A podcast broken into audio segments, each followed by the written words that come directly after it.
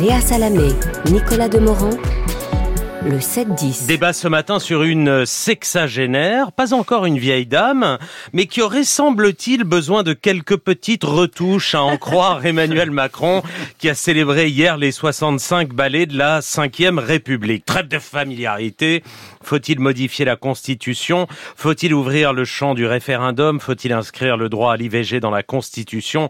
Bref, faut-il cesser d'avoir la main qui tremble et réformer nos institutions? Pour en débattre, Thomas Legrand, chroniqueur politique à Libération, enquête de politique sur France Inter, Guillaume Tabar, éditorialiste politique du Figaro. Bonjour à tous les deux, merci d'être là. Guillaume Tabar, vous écriviez hier dans le Figaro, avant la prise de parole d'Emmanuel Macron, que vous attendiez des mesures fortes, des annonces fortes, que le président mette enfin un paquet institutionnel audacieux sur la table.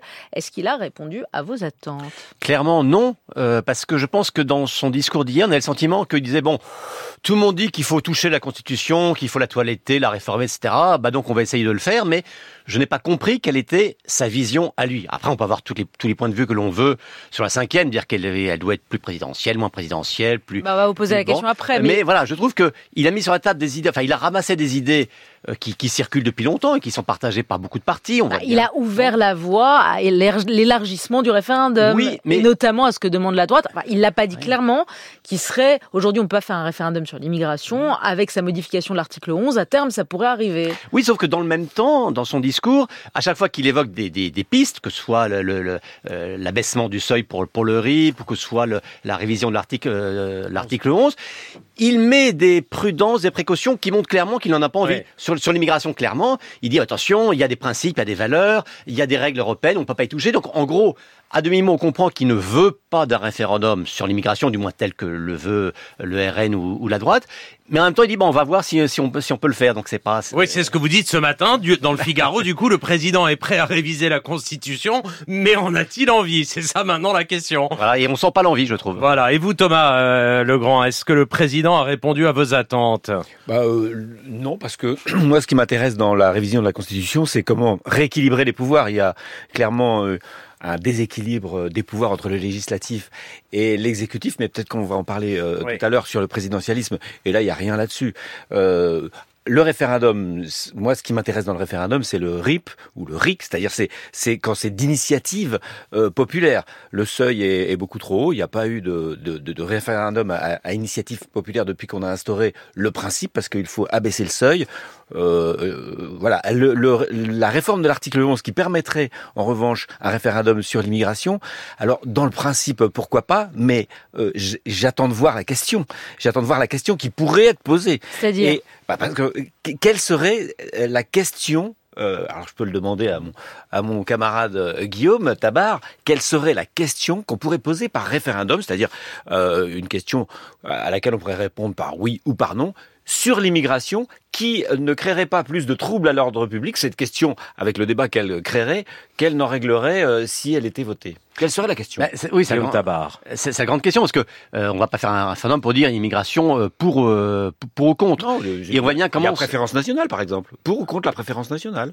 Bah, c'est- Avec toute une déclinaison de. Voilà. Est-ce que c'est cette question que vous voulez poser? Ah, moi, bah, moi, je ne veux poser aucune question. Je, je- je Oui, D'accord, suis- mais quand on ouvre je un champ, pas quand on dit il faut mais- ouvrir un champ, Oui. il faut avoir l'idée des Bien questions. sûr. S'il Non, n'y a mais- pas les questions non. derrière, euh, Là, on voit bien que euh, le- que, que ce soit la droite ou la gauche euh, ou le RN, lorsqu'il parle de référendum, euh, on agite des étiquettes, on agite des mots, retraite, immigration, ça. Bon, c- ça n'est pas, ça n'est pas des choix politiques au sens de choisir entre différentes alternatives.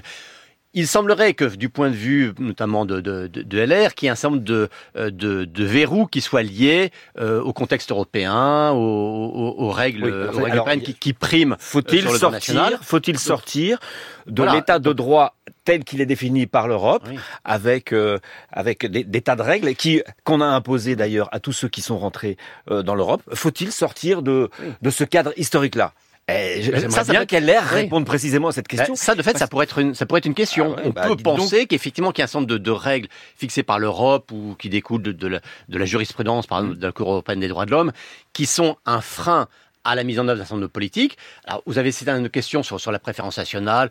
On, euh, on Et c'est-à-dire que vous pourriez imaginer, Guillaume Tabar, un référendum demain disant clairement ce que dit Thomas Legrand, c'est-à-dire euh, doit-on désobéir? Doit-on désobéir aux règles européennes? Parce que C'est ça que ça veut dire. Ça, ça- fait sauter ça veut- hein, ça fait sauter l'Europe demain matin. On vote ça, l'Europe n'existe plus.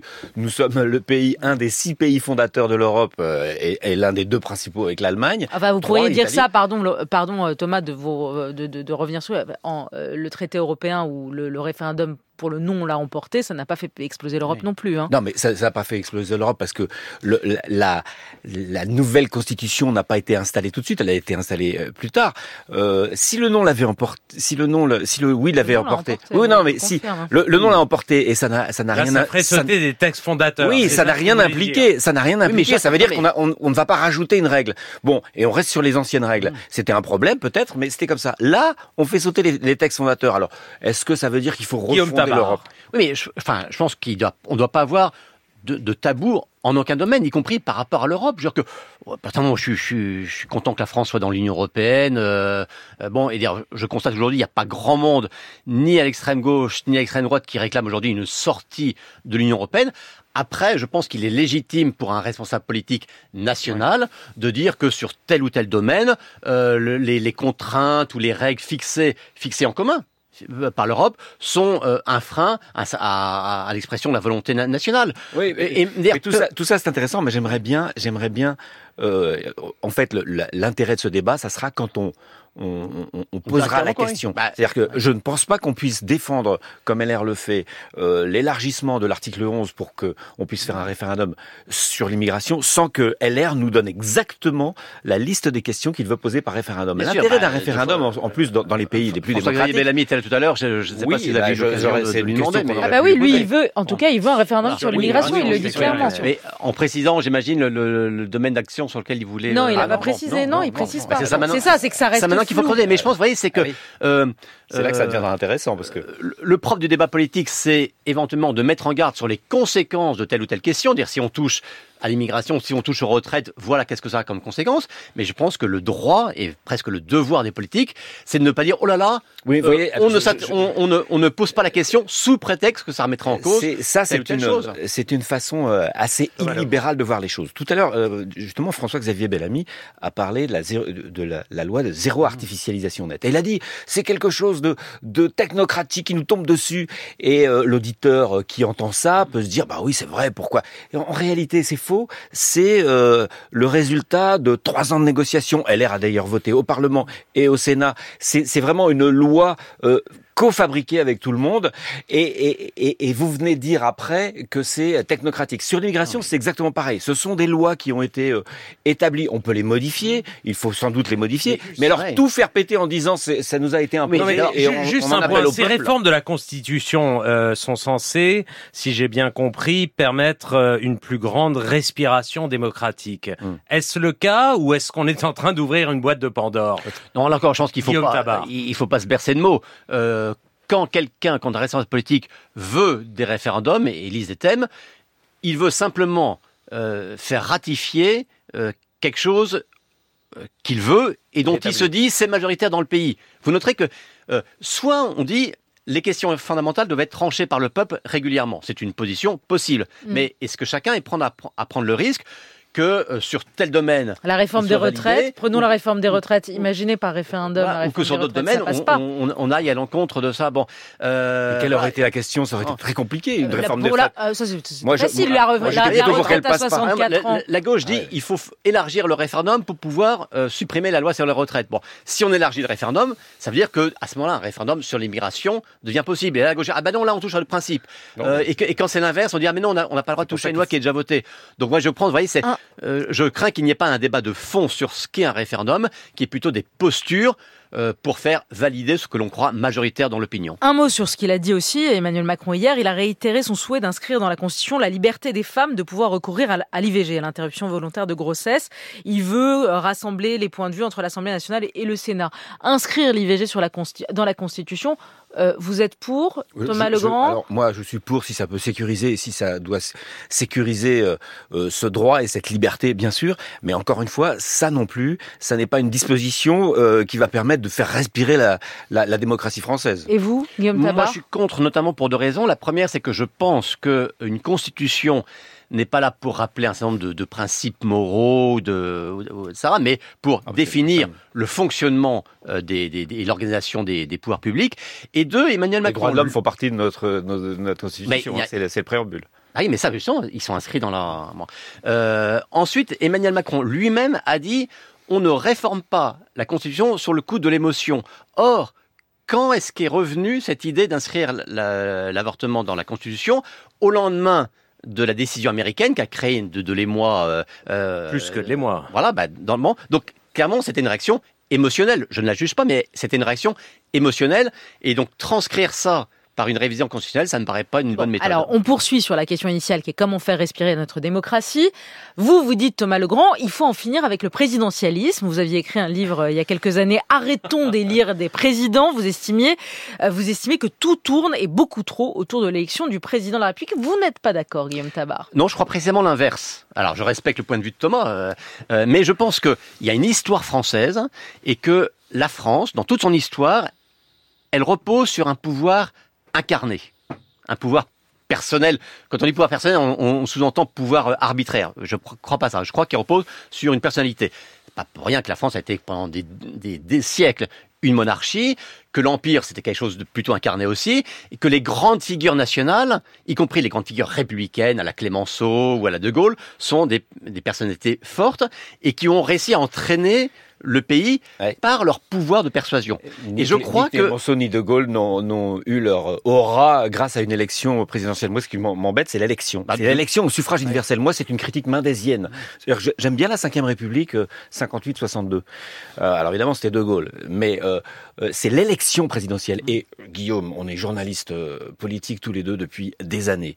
Euh, est-ce qu'on n'a pas passé plus de temps à commenter le roman, la course des chevaux, la course de chevaux, le roman euh, des, des individus, l'histoire, et c'était passionnant, c'était amusant. Et j'ai envie de dire, vous dites c'était passionnant, et ça c'était- plaît au vous- public. Oui, vous- Et- non, mais vous le mettez au passé. Vous avez peut-être raison parce que le problème de ces dernières années, c'est que c'est même plus Exactement, passionnant la course passionnant. de petits chevaux. Oui, on en a c'est que les, individualités sont même plus Bien passionnantes. bien sûr. Vous avez couvert L'élection Je vais, je vais pas dire votre grand âge vous a fait couvrir Merci, les Léa. élections. Non, mais je, je dis Ah, les c'était choses. le bon temps, Non, Thomas. mais je dis les choses. Vous avez, vous avez 1988, ma première mais- élection oui, présidentielle. vous Moi avez, aussi. vous avez couvert J'ai raté celle de Mitterrand, 81 un mois après. Chirac. Euh, Aujourd'hui, c'est quand même moins excitant. Alors, il y a deux questions. Il y a la question, je pense, de la qualité du personnel politique. Euh, voilà, et on peut débattre. euh, On peut dire que, je- que les responsables choisie- les, cho- les personnels politiques euh, présidentielles, c'est la clé de voûte, c'est choisi comment? C'est choisi par par l'élection présidentielle. L'élection présidentielle pendant six mois, tous les cinq ans maintenant. Ah, tous les sept ans, ça allait encore maintenant tous les cinq ans. Pendant six mois, on se shoot Mais- avec un, avec des des des des, des types euh, plus souvent des, des des hommes que des femmes qui se qui disent moi je vais réussir à tout changer grâce à moi. Guillaume mais ça va, y- Guillaume ça va Tabar. aller. Il Et faut pas se on, leurrer, non, on ne fait même plus de parler. coalition. Si on n'avait pas l'élection présidentielle, la course, de, la course de petits chevaux ou le concours de beauté, il se transposerait sur d'autres scrutins euh, de, de la même manière. Parce on que de la politique, il y aurait des coalitions, on serait Mais obligé non. de parler de fond. Mais non, mais eh ben, rien ne nous interdit de parler de fond l'élection d'une présidentielle. Moi, je crois que, et que le grand problème démocratique, c'est la légitimité de ceux qui exercent le, le- le pouvoir et qui engagent l'avenir du pays. Or, je Ils ne sont vois pas, pas légitimes pour vous un, une- un suffrage universel ne donne pas la légitimité? Justement, je ne vois pas de légitimité meilleure à celle du suffrage universel.